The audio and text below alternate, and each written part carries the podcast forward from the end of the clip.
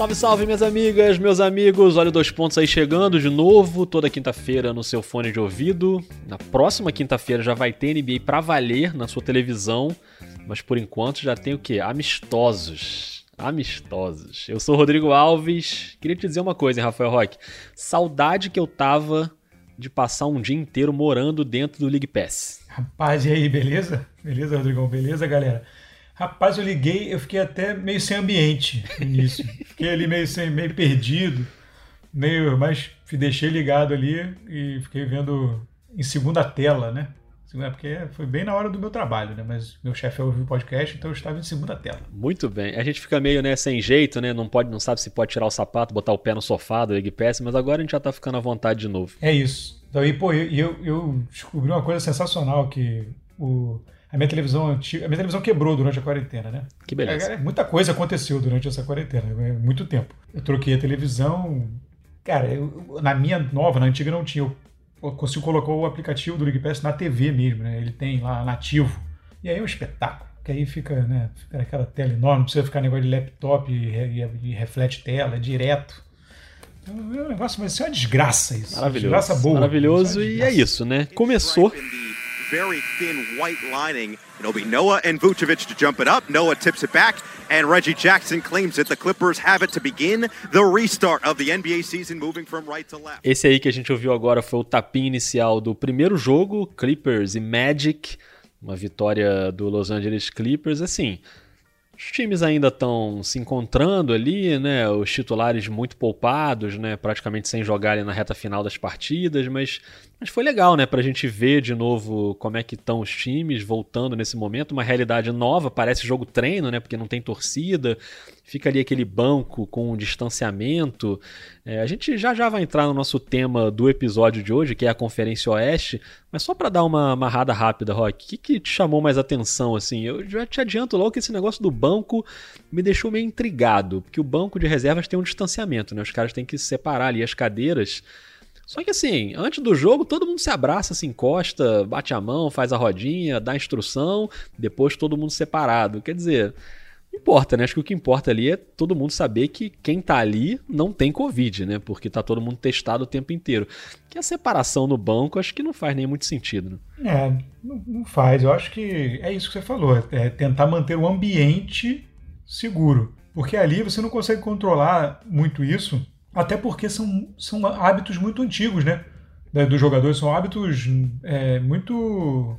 É, já estão inseridos no, no, dia a dia dos jogadores, é, é quase automático. É, aquele, a gente estava comentando durante a transmissão do, no, nesse primeiro dia, a gente comentando lá por fora, que o jogador sai e dá, dá tapinha na mão de todo mundo. Né? É. Assim, é uma coisa automática. É, é, difícil você se livrar de alguns hábitos. Então, é mais manter um ambiente mesmo. E, e, eu acho, e é engraçado, porque o jogo aí fica um telão, né? Dando uma. Como se fosse. Não é imitando a torcida, porque não. não enfim, mas aí fica defesa, defesa, é, então isso é engraçado. É. é. eu achei esse negócio do telão, eu achei interessante, assim. Primeiro porque ele bloqueia uma visão do que seria uma arquibancada vazia, né? Você não vê arquibancada vazia, não tem nem arquibancada. É, é esse grande painel né, eletrônico que eles vão colocando mensagens ali e mensagens do time que tem o mando de quadra. Então, aquela história que a gente falou que não tem mando de quadra, realmente não tem, mas o time que teoricamente tem o mando de quadra, ele comanda aquele telão. Então, por exemplo, o jogo do Miami, né, que foi o, o último jogo contra o Sacramento, o Miami botava ali torcedores vibrando em alguns momentos, né, pedindo defesa. Só que era meio estranho porque a imagem do torcedor ele entra, entrava enorme. Então a impressão é que tinha um monte de gigante na arquibancada torcendo toda hora que entrava aqueles torcedores. Era um negócio muito esquisito. Mas dá para o time tentar ser criativo ali e botar um som de jogo, enfim. Né? Pelo menos isso eu achei interessante essa, essa medida. É, não, porque isso é, acho que com o tempo, não sei se vai dar tempo, né? É muito rápido, mas com o tempo, é, acho que as coisas vão se desenvolvendo e pode servir até para a próxima temporada se começar a próxima temporada sem público. É. Se houver a próxima temporada e começar sem público. No, no, na quarta-feira à noite, aí eu pegando um exemplo até daqui do Brasil, né? Que teve o Grenal e o Inter, o Inter fez isso e, e era a imagem da torcida, a imagem mesmo de torcida durante jogos, e tinha um controle inteligente da coisa. É, o, o, o, Inter chutava a bola, a bola passava perto, tinha um uh, era um troço inteligente, um operador de áudio. É. Então, assim, isso, isso pode gerar uma. Né, você pode. Até porque você pode controlar o volume que você quiser. Então, mesmo time que não tem, que a torcida não é muito ativa. Passa a ser, né? Pois é, você pode largar o dedo no volume ali, botar um troço o tempo inteiro e criar um ambiente. Não há, acho que não há um impedimento de você jogar o áudio altão da torcida e e, e, tentar fazer uma pressão. É, eu achei que a solução visual que a NBA encontrou foi bem interessante, assim, não, não, não, passa a imagem de que é um treino tudo vazio, assim, passa a imagem que realmente não tem a torcida, o calor da torcida, é muito diferente, mas achei que visualmente foi interessante. E na quarta-feira, como você falou, né, foram quatro amistosos e, e na quinta-feira tem mais, no dia que a gente está gravando e publicando episódio, né, mais um monte até semana que vem. Na próxima quinta recomeça a temporada de fato, aliás é um dia com rodada dupla ao vivo no Sport TV, tem o Jazz e Pelicans, depois Lakers e Clippers. E, e no dia que a gente está gravando, nessa quinta-feira, se por acaso você está ouvindo ainda na quinta, antes de, de umas 10, 10 e meia da noite, fica um recado porque às 10 e meia no Sport TV 2 vai ter um programa especial de esquenta aí da temporada da NBA que eu, Everaldo e o Marcelinho gravamos com umas participações especiais, ficou bem divertido. Então, se por acaso você está ouvindo na quinta-feira, logo depois do episódio ao ar, ainda dá tempo de você assistir. Aqui no Dois Pontos a gente vai falar dos amistosos. Nesse programa a gente não fala dos amistosos, porque ele foi gravado uns dias antes. Mas aqui a gente vai falar dos amistosos conforme a gente foi evoluindo aqui o papo nesse episódio. Mas principalmente a gente vai falar dos times do Oeste, né?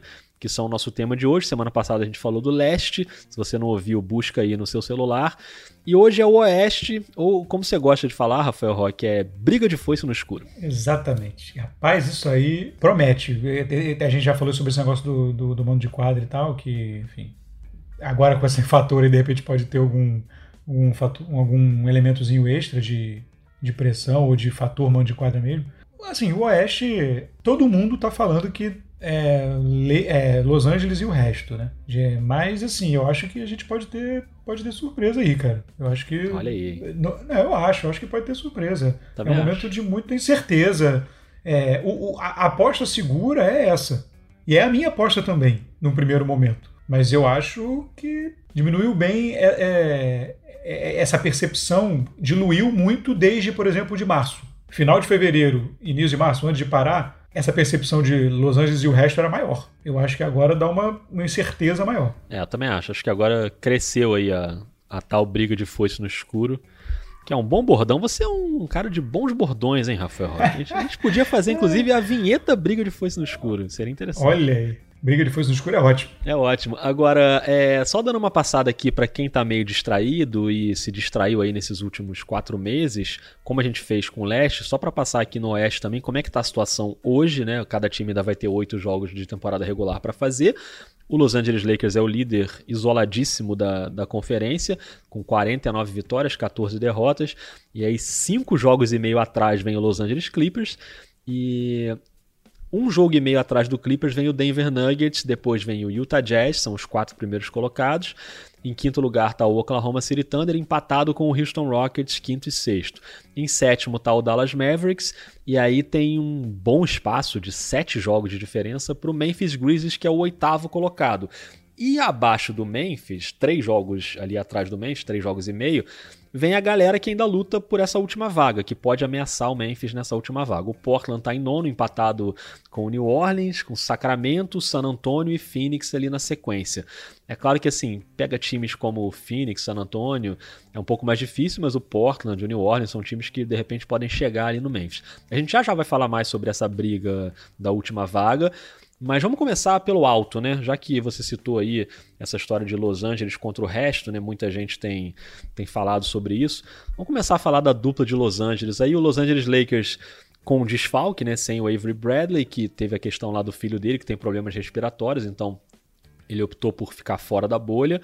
Né? O Rondo, né, que se machucou também. O Lakers pegou o J.R. Smith, então acho que tem uma perda em defesa. O Avery Bradley é, também muitas vezes era o armador titular do time, na teoria, né? Porque o LeBron que carregava a bola, mas agora deve ter o KCP no lugar do Bradley. Então, a possível quinteto aí do Lakers com KCP, o Danny Green, o LeBron, o Anthony Davis e o, o JaVale McGee. Aqui no, no Telegram, eu vou colocando aqui algumas mensagens do Telegram, Rock, ao longo aqui do programa. O Daniel Mitchell, que sempre participa com a gente, né, o primo do Donovan Mitchell, mandou mensagem na, na semana passada perguntando o que, que a gente acha do, do J.R. Smith. Então é uma, uma questão aí que eu acho que muita gente está querendo saber. E o Vitor Leme mandou um áudio pra gente. Então, antes de você falar, Rock, vamos ouvir o áudio aqui do Vitor. Fala, gente, tudo bem? É, estou falando aqui diretamente de Jundiaí, mas como vocês têm muitos ouvintes internacionais, aí eu me sinto mal assim. Então eu queria dizer que aqui em Jundiaí nós chamamos a cidade de Jundi York. Então eu também sou um ouvinte internacional para vocês aí. Muito chique. Teve um ouvinte que falou que o, que o Taco Fall vai dar um, um, um bloco no LeBron James, uma enterrada para cima do Anthony Davis na final e tudo. Então só queria dizer uma coisa para ele, que ele precisa daquela vinheta, né? Calma! Calma! Porque tá sonhando muito. E teve um outro cara que falou que o LeBron tava do, do tamanho de um armário depois dessa pandemia, né? E, mas só queria explicar, assim, que na verdade o LeBron ele nasceu assim, e com dois meses de idade ele já tinha dois metros de altura e dois metros de largura. E tô com muitas expectativas para esse, pra esse episódio do Oeste aí que vocês vão fazer. Agora o pau vai comer, a cobra vai fumar. Vai ser muito da hora. Só queria comentar que apesar das especulações todas de vocês, esse campeonato vai ser do Lakers, é, com asterisco ou não. Depois de toda a história desse ano, do Kobe e tudo, o LeBron não vai deixar escapar isso não. Tá bom? Valeu, gente. Rafael Roque, Vitor Leme tá animadíssimo, né? Você percebeu, né? Tá animado, tá empolgado. Saiu tirando pra tudo quanto é lado, viu? Tudo quanto é lado. Sobrou ninguém de pé.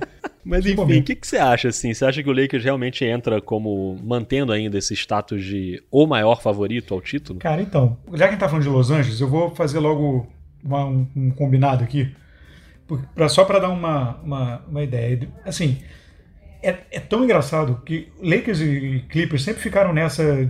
Eles essa rivalidade e, e, de, e, de, abordagem muito diferente mesmo, né? Essa coisa da superioridade do Lakers e tal, de se sentir, né? Porque para tudo que conquistou, enfim, pode se sentir nesse direito. E o Clippers é aquela coisa, meio diminuído e tal. É engraçado como eles são realmente, parecem um mundo bizarro, né? Opostos realmente. É, e os times mesmo, a formação dos times. Para mim, o Lakers, e isso é, para mim é bem óbvio, mas passa totalmente pelo nível que o, Le, que o LeBron e o, e o, e o, e o Anthony Davis vão alcançar. É, porque o Lakers é um, é um time que é construído em volta deles, tudo bem, você pode ter esse argumento, mas é que é um time que tem um, um declínio muito grande quando você sai dessa dupla. É, com, essa, com a lesão do Rondo e, e, tudo mais.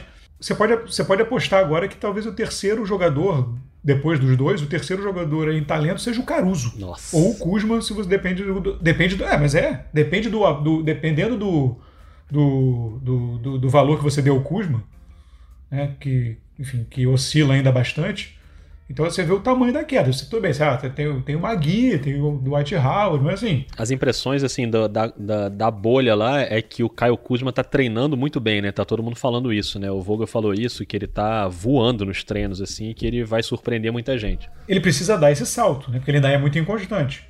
Você vai pegar times aí no passado que tem terceiro cara, né? Tudo bem que hoje em dia não estamos mais em grandes trios, podemos apostar só em grandes duplas, né? Você tem um terceiro cara que pelo menos contribui bem, assim. E no Lakers você vê esse, esse grande declínio. E o, contra... É o, o Clippers é o contrário, né? O Clippers é, logicamente, você vai depender muito do Paul George e do Kawhi, mas você tem um elenco muito profundo. Né? Você tem um elenco muito profundo com, pô, você tem caras vindo do banco, né, como o Harrell e o, e o, e o, e o Lou Williams. É, você tem você tem, uma, você tem uma, uma capacidade muito maior de manter um nível por longos períodos. Você vai ter você vai ter que no Lakers você vai ter que depender muito dos dois e que nível eles vão voltar. Eles têm completa condição e é o provável que eles voltem em altíssimo nível. Mas talvez o, o, o, a lâmina aí, o fio da navalha para o Lakers seja um pouquinho mais complicado, né? Talvez seja um pouquinho mais sensível.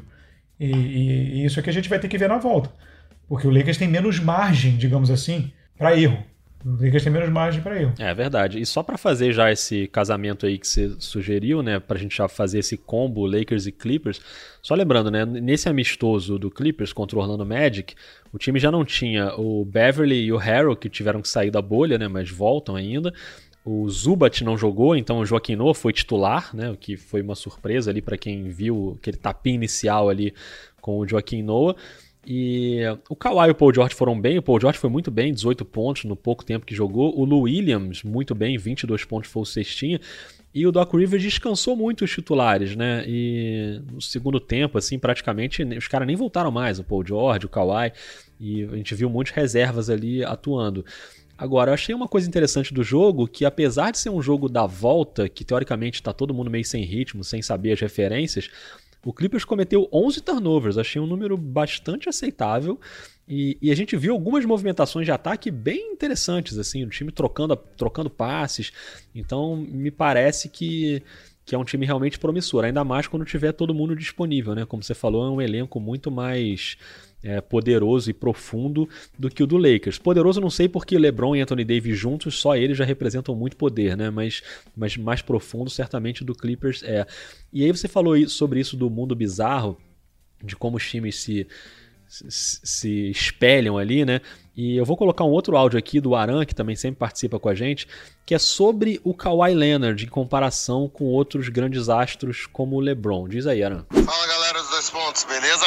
Que é o Arantes São José dos Pinhais. Já que provavelmente semana que vem vocês vão estar falando do lado oeste, a minha pergunta em si é pensando assim na parte até histórica do grande, vamos dizer, do grande jogador do, do Clippers, que é o Kawhi. A gente olha os grandes nomes da história, eles são sempre envolvidos em cima da mídia, como Jordan, Kobe, próprio LeBron. Vendo esse lado, se o Kawhi fosse um cara envolvido mais em cima da mídia, ou ele é um cara reservado, é um cara que não gosta de tá exposto, se ele fosse um cara envolvido em cima da mídia, o talento dele ia ser, ia ser mais reconhecido, ia ter mais valorização, até no modo histórico, vendo isso. Para mim, hoje, ele, é, apesar do pessoal falar do Antetokounmpo, do próprio LeBron, ele é o cara mais decisivo da NBA. É, se a gente analisar o histórico dele nos últimos 5, é, 6 anos, ele estava ganhando praticamente sozinho uma série do Gold State até se machucar com a lesão do Zada Pachulia. Ele estava. Ele conseguiu pegar uma franquia azarada como a de Toronto e ganhar um título. E no meio de tantas estrelas, ainda ser o grande nome da época do, dos Spurs. Qual que é o verdadeiro tamanho do Kawhi da NBA? Será que mesmo ele sendo reconhecido como um grande astro, ainda ele não é tão valorizado como vai ser visto no futuro? Cara, Rock, eu acho essa pergunta muito boa do Aran. É... E realmente, assim, o Kawhi ele não é um cara midiático, né? Pelo contrário, ele é o introvertido, ele não, não aparece muito, não é um cara de rede social. Então eu acho que isso também bota ele um pouquinho para baixo quando a gente pensa na popularidade dele. Agora, se você lembra esse histórico aí que ele citou, de fato, né? O que ele fez no playoff da temporada passada é uma coisa monstruosa, uma das maiores atuações de playoff de todos os tempos, né? Do Kawhi, a campanha de playoff do Toronto Raptors, com ele carregando o time, inclusive na hora da marcação do Antetokounmpo na série contra o Milwaukee. E, e, tudo que ele já tinha feito antes, né, pelo San Antonio, enfim, é, é, um, é realmente um cara que é muito impressionante e e para mim, ele é atualmente ainda é, para ser destronado como o jogador mais decisivo da NBA por, pelo que ele fez na temporada passada no playoff. Vamos ver se nesse playoff alguém consegue superar aí o que fez o Kawhi, né? Mas eu gostei do que disse o Arana. Sim, sim, o argumento dele é muito, é muito bom e, e eu concordo, porque, cara, enfim, é, por exemplo, o cara que tem dois MVPs de final, né? E, e assim, e, e é um caso para debate se o MVP de final não é mais relevante do que o MVP normal. É, eu acho muito mais. Eu porque, acho muito mais. Porque, é, porque o MVP, se o MVP fosse da temporada inteira, né? Beleza. Você poderia ter um debate que inclui, o cara foi até a final e tal. Mas sendo só na temporada regular, o cara chegou lá na onde, aonde, aonde importava. O cara chegou e liderou o time. Né? É, eu sempre falo isso, assim, para mim o prêmio de MVP das finais é, é, o prêmio mais importante da NBA, assim, não tem nem comparação, para mim é muito mais importante que o de MVP. Pois é, e, e, porque você, porque por exemplo, você pode chegar lá, ah, tá bom, um cara pegou uma série ali, um cara que é bom, mas não é excepcional, pegou uma série, tava numa semana, 15 dias iluminado, foi MVP da final, e isso não representa talvez o que ele seja pro escopo geral da NBA. Tipo o Igodala, né? Pois é, mas você tem que, para fazer esse tipo de análise mais profundo, você tem que botar o cara no contexto do que é a carreira dele, do que ele é. Então a gente sabe o que o Kawhi é.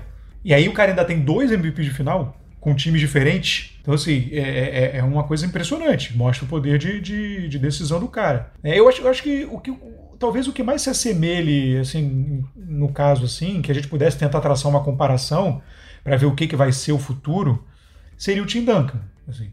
Eu acho que é o cara que mais, não à toa, eles vêm do, do mesmo lugar, mas assim, da, mesma, da mesma raiz ali, mas eu acho que o Tim Duncan é um cara que sempre foi muito na dele, né? Sempre muito aquele joguinho ali, um jogo excepcional, mas no silêncio, né? E, e é um cara, enfim, absurdamente reconhecido e, e laureado. E, então acho que talvez o Tim Duncan possa ser um indício do que a gente vai chegar a ver do Kawhi no, no final da carreira, no futuro. Perfeito. Muito bem. Rafael Roque, já falamos muito aqui, só falamos de dois times e tem muito mais time pra gente é, falar, então... É Los Angeles e o resto. Então um abraço, até semana que vem. Um forte abraço é a todos. Mentira, mentira. Então vamos seguir aqui, ainda nesse bolo lá de cima, com o terceiro colocado, que é um time pouquíssimo falado né? Apesar do que fez na temporada passada e do que fez nessa, porque é um time que ainda não se provou no playoff, que é o Denver Nuggets, né? O Denver que também jogou na quarta-feira. E que tal, Rafael Roque, o super big ball do Mike Malone? O cara mandou para a quadra um quinteto titular que tinha Jokic na posição 1, e realmente foi na posição 1. Ele carregava a bola pro ataque na armação. Jeremy Grant, Paul Millsap, o Plumlee e o Bol Bol. Isso aí, Rafael Roque, é como, como classificar essa atitude carismática de Mike Malone nesse primeiro amistoso? Esse podcast é um podcast adulto, né? Parece. Pode chegar a essa conclusão. Então, não, cara, tem que ter big balls para ir big ball desse jeito, né? que, que momento. Que momento. Porque, assim, obviamente, é, a gente tava até debatendo isso na hora do jogo. Né? Tipo, ou ele tá querendo. Óbvio, ele usou ali para fazer testes e tal, eu, achei, eu fiquei achando até que era uma mensagem para a NBA, falar, olha só como esses jogos são desnecessários, eu vou botar cinco pivôs. cinco pivôs é exagero, porque o Jeremy Grant não chega a ser isso, mas já jogou, né, até de cinco, mas não chega é. a ser isso. Mas, mas enfim, vou jogar, vou botar cinco caras que podem jogar de pivô aqui no mesmo time. É, eu queria ver esse, esse, eu queria ver um jogo assim, assim, Denver e Houston. Seria maravilhoso. Na verdade, é, é até pouco completamente improvável que ele use uma escalação dessa contra um time como o Houston, por exemplo, que inclusive é um possível confronto aí, né? De, é. Seria o confronto agora, inclusive, se, se fosse usada essa classificação. Exatamente. É, e, e, acho que não, por mais que você tenha uma mobilidade ali desses caras, você não vai conseguir marcar um time muito rápido e muito baixo é, um Bobol na troca com Harden, com Westbrook, enfim. O Bobol de ala, né? O Bobol não jogou de pivô, ele jogou de ala. Pois é. Né? E, e, assim, é claro que assim, a gente tá aqui se divertindo com essa formação do Denver, mas é óbvio que isso foi uma coisa é, completamente atípica, porque o Mike Malone ontem não tinha o Jamal Murray, o Gary Harris, o Monty Morris, o Will Barton e o Torrey Craig. Não tinha armador no time. O único armador do time era o Troy Daniels, que aliás foi o sextinho do, do time, com 22 pontos. Então ele só tinha um armador disponível que está longe de ser o armador titular dele. Então já que ele não tinha esses caras para botar na quadra, ele falou: Bom, vou fazer uma experiência aqui, enfim, vou tentar para ver o que, que rola. E o Bol acabou sendo a grande sensação né, do primeiro dia de amistosos, porque o cara meteu 16 pontos, pegou 10 rebotes, deu 6 tocos e meteu duas bolas de três. A gente estava até acompanhando pela transmissão da local de Denver, né? Que eles fizeram até de casa, os narradores e comentaristas ali com. Foram quatro pessoas, né? Cada um na sua casa ali com, com as, os quadradinhos ali na transmissão. E ouve só, na hora que o Bol mata a primeira bola de três, como é que foi a reação deles? They were looking to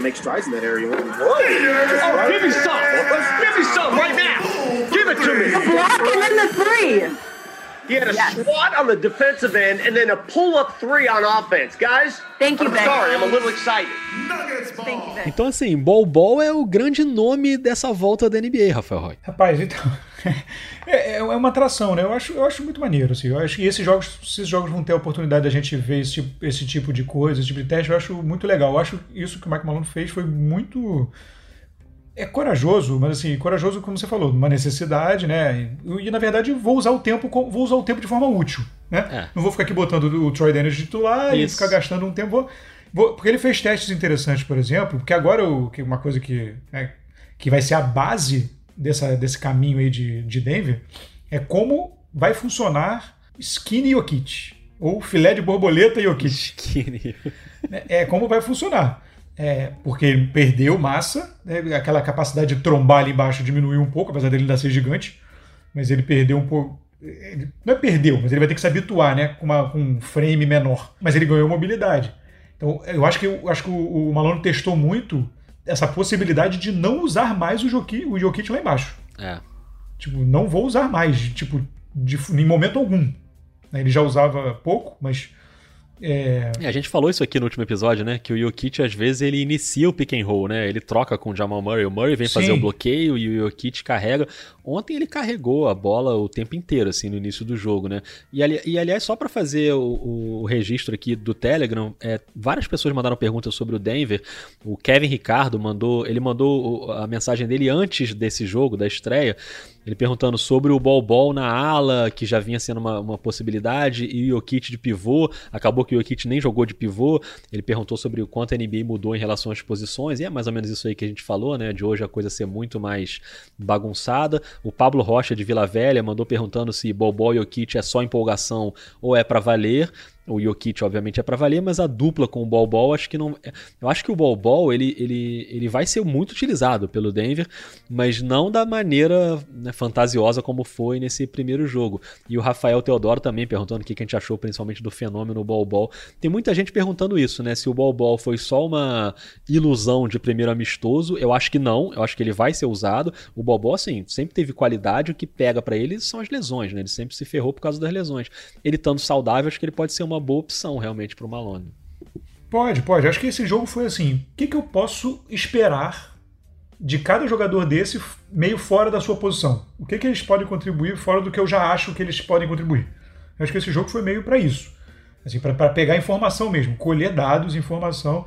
Por exemplo, é, o, o Jokic mais, mais magro, ele vai conseguir marcar mais, de forma mais ágil, mais perto do perímetro? Né? Aí eu posso colocar um cara lá dentro e, de, e deixar o Jokic aqui fora sem ficar trombando lá dentro. É, e fica muito mais. Ele fica muito mais livre, jogando mais meio como um como armador mesmo nas duas, nos dois lados da quadra. Porque ele pesadão, ele não é aquela para ficar correndo lá fora, ele ficava muito desgastado. Botando alguém dentro, eu consigo. O Bol vai, vai, vai conseguir sair também para conseguir para conseguir manter o meu esquema, esquema de jogo. Então foi, foi, foi um momento de, de coletar dados e, e ver, porque tem algumas variáveis, né? Tem o Bobol para incluir, tem o Jokic como ele vai ficar, como ele vai se comportar. É, e você foi um momento que você não tinha armadores, então ele pegou todo, tudo isso e usou para coletar dados diferentes. Eu achei, eu achei interessante. Perfeito. Rafael Roque, vamos juntar aqui um, um combo, um trio com o Utah Jazz, o Oklahoma City Thunder e o Houston Rockets, são os times que estão ali embolados né, depois do Denver. É, o Utah não vai ter o Bogdanovich, que acho que é uma perda bem considerável, fez uma cirurgia no punho, né? Tá fora. O Royce O'Neal deve pular aí para o time titular. Acho que o time ganha em defesa, mas perde em ataque. Tem a questão lá do Donovan Mitchell com o Gobert, né? Que, enfim, parece que se entenderam. O Oklahoma City Thunder tem essa grande novidade aí que é o Andre Robertson. Quem lembra de Andre Robertson? Mas obviamente ele não vai ser um fator muito relevante. O Alessandro Lima mandou aqui uma mensagem no Telegram perguntando: Oklahoma e San Antonio podem surpreender nesses oito últimos jogos. O San Antonio a gente já já fala, mas eu já te dou um spoiler, Alessandro. Não, não pode surpreender. Mas voltando, vamos concentrar no Oklahoma aqui na pergunta do Alessandro. E sobre o Houston Rockets, que não, não vai ter o Cefolosha, mas pegou o Embamute. Chegou um áudio aqui do Luiz Fernando de Andrade. Vamos ver o que ele pergunta. Fala pessoal do Dois Pontos, aqui é o Luiz Fernando de Andrade, de Tomirim, Minas Gerais. Bem, bem, bem no sul de Minas, interior mesmo Participo sempre do podcast de vocês, vocês devem lembrar de mim. E a minha pergunta para essa semana é a seguinte: como volta para essa temporada o Houston Rockets e também o James Harden? O que esperar tanto da, do, do time quanto do James Harden para essa volta da NBA?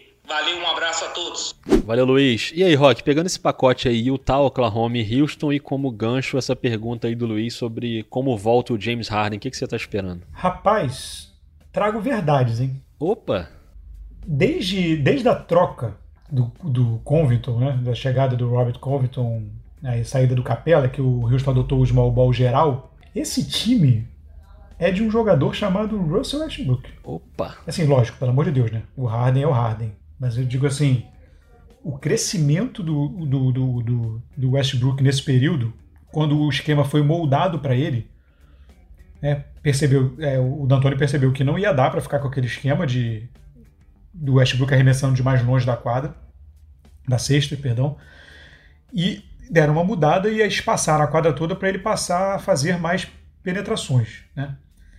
Desde então, ele tem ele está com um aproveitamento altíssimo de quadra, vários jogos acima de 60%, porque ele só arremessa, é, é, é tudo, quase tudo penetração e arremesso de, de perto. Onde ele é, ele é, ele é melhor, né? ele não é um bom arremessador de três pontos, nem de média a longa distância.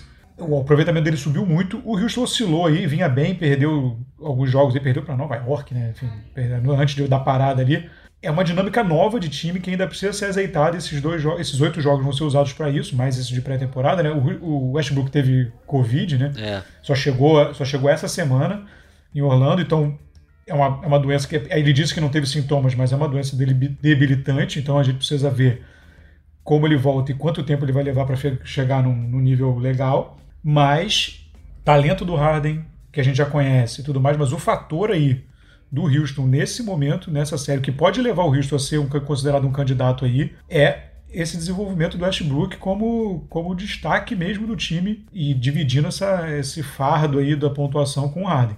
Que tem sido, ele está com média de quase 30 pontos por jogo desde a troca. E ele já tem o número de assistências e rebotes tal, aquela coisa. Não, é, não tá no nível triplo-duplo, mas está ali nos 6, 7. Então, é, o Westbrook, esse, é, é, o Westbrook é o foco de atenção do Houston nesse momento. Muito bem. E, cara, essa, dos outros é assim. Dos outros, o, o, o Bogdanovich é um, é um baque fortíssimo para Utah. Pois é, e o Utah tá um pouquinho na frente, né, dos outros dois, mas tem essa questão do desfalque. Então, por isso que eu acho que Oklahoma e Houston têm boas chances de igualar, né, ali, né? É, não, cara, o, porque o, o Mike Conley e o Bogdanovich, né, tra, é, o objetivo era que trouxessem esse arremesso, né? É. E agora, sem o Bogdanovich, você volta com o Royce O'Neal, que é aquela coisa de antes. Né? E você tem que ter, torcer para o Conley engrenar. Para você conseguir ter esse ganho ofensivo, que foi justamente o maior problema do Utah nas duas eliminações para Houston. Você, você tem esse problema que o Rudy Gobert é um excelente jogador, mas é um jogador que no playoff é, ele é anulável. Ele vai bem na defesa, mas no ataque você consegue tirar e ficar tudo nas costas do Donovan Mitchell. Então é, o, o Bogdanovich e o Conley eram uma alternativa a isso. Sem o Bogdanovich, é, dá um baque grande. Vamos ver o que o Snyder apronta. É, e o Ingles, né? Esses jogadores vão passar a ter uma importância Sim. maior, assim, né? E, e, o Oklahoma é isso, é um time que ninguém esperava nada dele, ele tá super bem posicionado ali, pelo que a gente imaginava. Tem o Chris Paul, tem o Shai, tem o Schroeder, então acho que vai ser um time competitivo nessa reta final. E aí, logo abaixo desses três, um pouquinho abaixo, vem o Dallas Mavericks, né? O Mavericks que não vai ter o Collie Stein, que o filho dele tá nascendo agora, ou já nasceu, se não me engano. Tem as lesões do Courtney Lee e do Jalen Brunson, que também estão fora. E o Dallas pegou o Trey Burke, mas enfim, o Jalen Brunson ainda é um jogador ali que tinha uma relevância, principalmente na reserva do Doncic, mas os outros não acho que vão ser grandes desfalques. É o primeiro playoff do Luca Doncic e, enfim, com o Porzingis ao lado dele, então acho que vai ser um grande desafio também para o Dallas. E também chegou um áudio aqui do Henrique, vamos ver o que ele diz. Fala Rafael, fala Rodrigão, beleza? Aqui é Henrique Leão, Curitiba, Paraná. Queria saber da opinião de vocês é, a respeito do Dallas. O que, que vocês acham aí? O time tá, tá bem entrosado, tanto dentro de quadra, antes da parada, né? Quanto fora, a gente vê pelos vídeos aí que o pessoal que a NBA tá compartilhando, do Doncic com o Boban, enfim. É um time que, que eu gosto de assistir, principalmente por conta do, do Doncic, né? Tem o Porzingis também, é um time que eu acho que tem um elenco, um elenco forte e pode ser uma surpresa no, nos playoffs. É, o que, que vocês acham? Qual a opinião de vocês? Um abraço, custo demais o trabalho de vocês. Valeu. Valeu, Henrique. Primeira coisa, Rafael Roque, é que o Henrique ou tava na janela ou tava na rua. Se tava na rua, cuidado, Henrique. Se cuida, fica em casa na medida do possível. É, na rua sem máscara, né? Na rua falar, sem máscara. Pelo amor de Deus. Mas tô brincando, Henrique. Obrigado aí pela mensagem. e, e aí, Roque, eu tô muito animado para ver o primeiro playoff do Luca. Eu também, eu também. Acho que ele é o cara. Acho que é o mais maneiro, assim, que ele é um cara de bem com a vida, né? Parece, pelo menos. É. E até porque, né? Comemos, né? 19, 20 anos, milionário. astro da NBA. Na Europa e na NBA o cara é astro, né? Vai fazer o quê, né? Pois é, pois é. Astro na Europa, astro na NBA. Não dá pra ficar emburrado, não né? Não precisa se preocupar em pagar boleto. É, tá tudo bem. Mas o. Mas então eu acho, eu acho que é o contrário, por exemplo, do Porzingis, né? É. Porzingis é um cara carrancudo, enfim, um cara enfim, burrado. Mas o, o, cara, eu tô, eu acho sim, eu acho, acho, acho que vai ser divertido, vai ser divertido. Assim. Eu não, eu não sei se, se, se o Dallas tem muita, muita caixa para passar, avançar muito. Vai depender muito de como ele vai. Esses oito jogos são muito importantes para o Dallas. Né? É, e para essa galera ali embaixo, né? O Denver estava numa posição mais segura, mas esses quatro aí, Utah, Oklahoma, Houston e Dallas, que o objetivo principal aí nessa história é sair da sétima posição, para sair do primeiro confronto com o Clippers ali, provavelmente. Né? Se o Denver não subir, eu digo se o Clippers ficar ali em segundo. É, sair desse confronto com o Clippers. Assim, eu acho que o objetivo dessa galera primeiro aí é, é esse, para depois ver se engrena, porque aí ele sempre final de conferência, aí, enfim, aí vamos embora. Mas então o Dallas, por exemplo, num confronto lá de primeira rodada com o Clippers, eu acho que não, não tem caixa mas se subir um pouquinho aí já começa a animar. É verdade. E aí a gente passa para outra briga, né, que é a briga pela vaga, né? A gente tem ali na classificação, né? Como eu falei, o Memphis Grizzlies é, na oitava posição hoje, mas tem gente ali perto do Memphis, né? Tem gente chegando perto. Então a gente tem três times empatados em nono, décimo, décimo primeiro: Portland, o New Orleans e o Sacramento. Esses três times estão ali três jogos e meio atrás do Memphis Grizzlies. Mas a questão é que o Memphis é um time muito jovem, que a gente não sabe também como vai reagir, vai depender aí de de como o Jamoran vai jogar, né? Se ele vai manter o, seu status muito bom, né, da temporada. E o Jamoran pode estar também mordido, querendo provar que ele é o calor do ano e não o Zion, né? Porque o Zion já tem esse hype todo em cima dele, mesmo tendo jogado pouco tempo. E, e aí, do, do lado do Portland, o Portland não tem o Trevor Ariza, né? Que por causa da questão da visita ao filho, né, janela de visita que ele tem com o filho, ele optou por não ir. Mas o Portland é um time muito diferente diante da parada, né? O Portland tem o Nurkic de volta, né? Que é, que é a grande novidade do time. E a provável formação é o Nurkic ao lado do Zach Collins e o Whiteside indo para o banco. E tem o, o Skinny Melo, né? Você falou do Skinny Jokic, tem também o Skinny Carmelo Anthony, que tá magrinho e vai jogar na posição 3 que é uma novidade para o Carmelo Anthony, levando em conta as últimas passagens dele. É a posição original dele, mas ele vinha jogando na 4 já há muito tempo. E para terminar, para passar aqui para o Rock, o New Orleans, com o Zion que saiu da bolha, então não jogou né, esse primeiro amistoso. É, o, o, New Orleans amassou o Brooklyn Nets, né? Coitado do Brooklyn Nets. E não teve nenhum problema para ganhar. Cometeu poucos turnovers também, 12 turnovers. Teve o Nikhil Alexander Walker e o Eton Moore como cestinhas, 14 pontos. Mas o Ingram foi razoável, o Lonzo Ball foi razoável. Foi um jogo meio de teste assim para o New Orleans.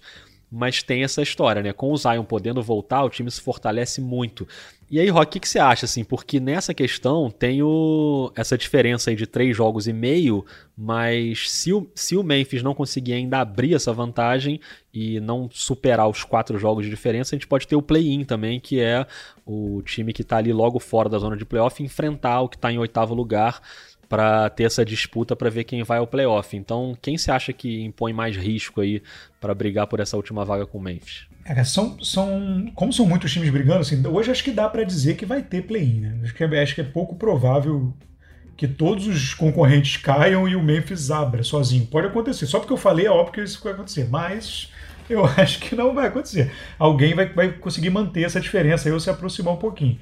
É, cara, eu, eu apostava muito eu apostava muito no Pelicans, assim.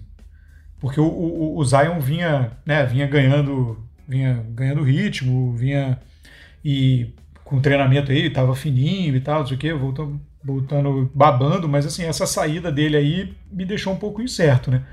É, vai voltar e tal, mas enfim, fica um pouco cria um pouco de incerteza. O Portland, o Portland sempre é, time, é aquele time chato, né? Que você vai ah, não, não vai, não vai, time, mas acaba indo. Eu acho que eu tiro o Sacramento um pouco dessa briga. Mas ali vai ser brabo, vai ser brabo Pelicans e Blazers esse, o Blazers agora reforçado, né?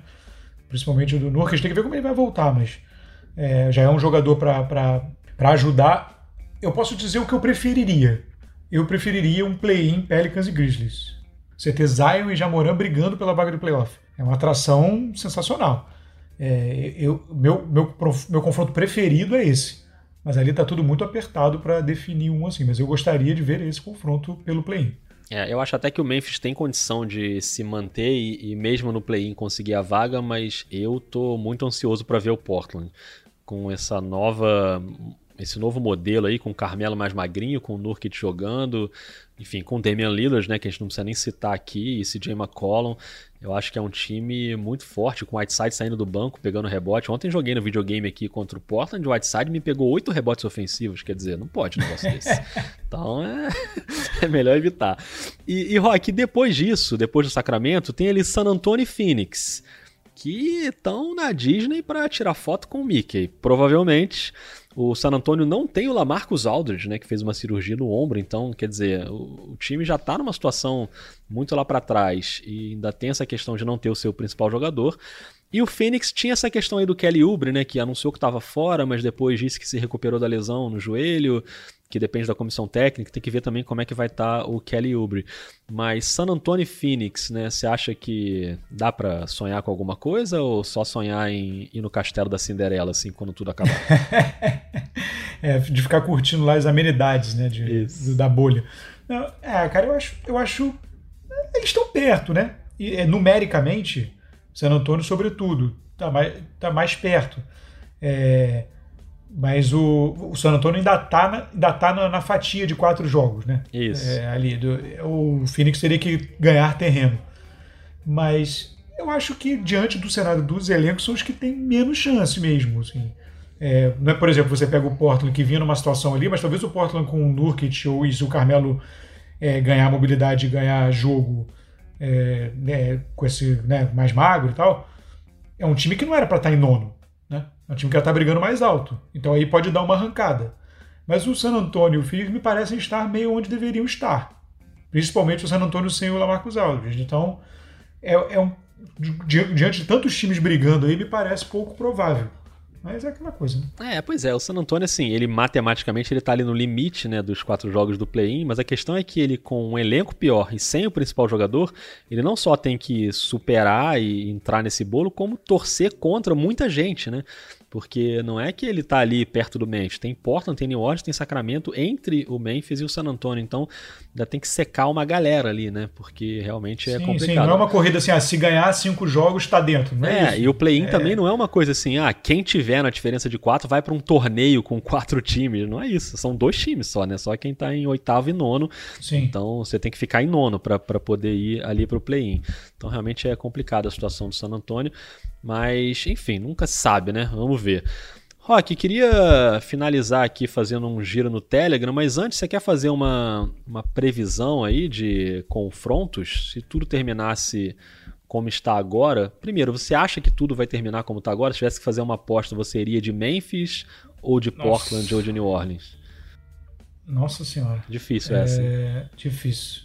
Eu acho que eu iria de. Eu acho que eu iria de Memphis. É, eu também, eu também. Mas aí eu acho que não importa tanto, né? Porque sendo Memphis, ou sendo Portland, ou sendo New Orleans, ou sendo Sacramento, eu imagino que o Lakers seja muito favorito no primeiro round, né? Sim, sim, eu acho que sim.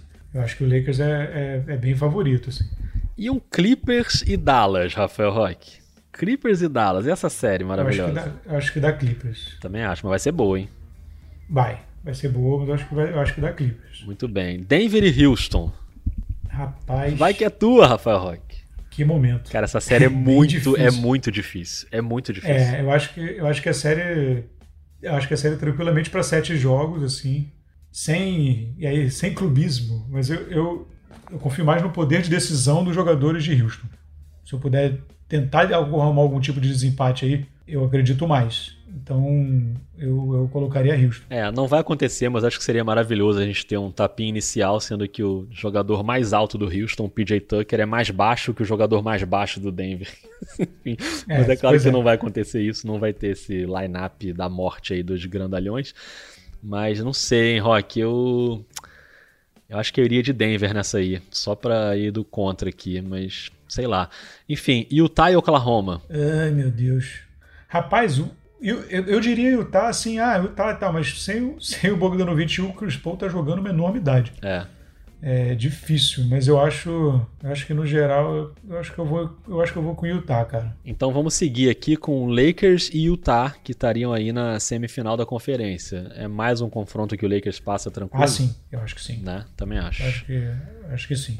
E aí a gente teria Los Angeles Clippers, né, passando para enfrentar ou Denver ou Houston. Vou, seguir, vou te dar uma colher de chá, vou seguir no seu palpite aí. É, a tá? gente pode fazer o projeção com os dois, assim. Eu É. acho, eu, eu acho que o Clippers tem time para passar dos dois. Também acho. É, também acho. Dos dois. Eu acho, eu acho o, o confronto potencialmente mais encrespado um pouco com o Houston. Mas eu, mas eu, mas eu acho que o Clippers tem time para passar dos dois. Então agora faz pra mim aí a previsão que realmente importa. Quem vai ser o campeão do Oeste, Lakers ou Clippers? Cara, então, eu já eu disse isso lá atrás, né? Assim, eu acho, jogando todo mundo no, no, no- jogando no limite, digamos assim, jogando no ápice, sem nenhuma, nenhum contratempo, pra mim dá Clippers. Rapaz.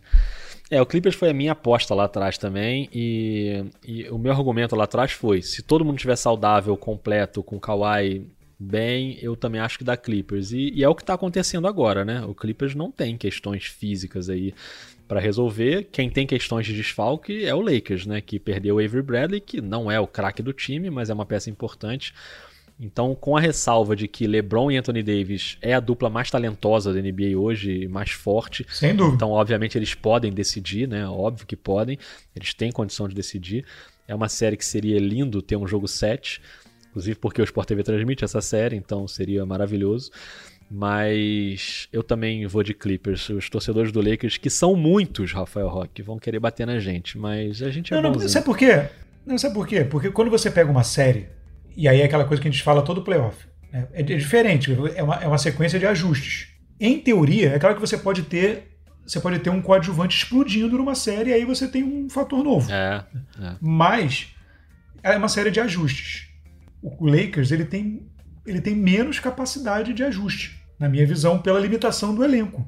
Você vai ter, você vai precisar de uma série incrível do, do- da dupla do LeBron e do Anthony Davis, que eu não tenho dúvida de que vão ter uma série incrível se jogarem normal. Mas você tem mais dificuldade de ajuste pelo, pela, pelo, pelo, pela qualidade do elenco. Não estou dizendo que ah, então os caras são horríveis, não é isso. Mas é- você está falando aí de elite, elite, elite, elite, elite. Então, na hora ali dos ajustes, de, de, de, de, de achar soluções para surpreender e para mudar um pouquinho o jogo, para você, você tem mais alternativas no elenco do Clippers. Entendeu? É verdade. E aí você cria, situa você cria, você cria situações, mais situações possíveis para se ganhar um confronto. Perfeito, concordo. E aí, quem quer que seja o finalista da NBA vai pegar do outro lado, se realmente tudo caminhar como se espera na Conferência Leste, provavelmente é o Milwaukee Bucks, que tem sido o time mais forte do leste.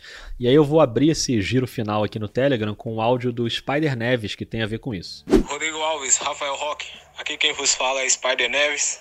E ultimamente ouvi pessoas da Europa, dos Estados Unidos mandarem mensagens aí pro programa. E hoje venho representando a zona rural do Brasil, mais precisamente de Guabiraba, Alagoinhas, Bahia, para perguntar a vocês, com exceção dos times de Los Angeles, qual outro time do Oeste que jogaria de igual para igual com os Bucks em um confronto de sete jogos. Rapaz, Rock, você viu que a gente tá, geograficamente, a gente tá maravilhoso, né? A gente vai, assim, rodando o mundo e rodando o interior do Brasil e tá uma coisa... Eu não sei, eu não sei com o que eu fico mais suportável, se Portugal dos europeus ou se esse de Alagoinha. Alagoense foi demais. Um abraço pra Bahia. E o que, que você acha? Você acha que tirando Lakers e Clippers, um Denver, um Houston, um Utah, poderia enfrentar um Milwaukee aí de igual para igual? Cara, eu acho difícil, viu? Também acho.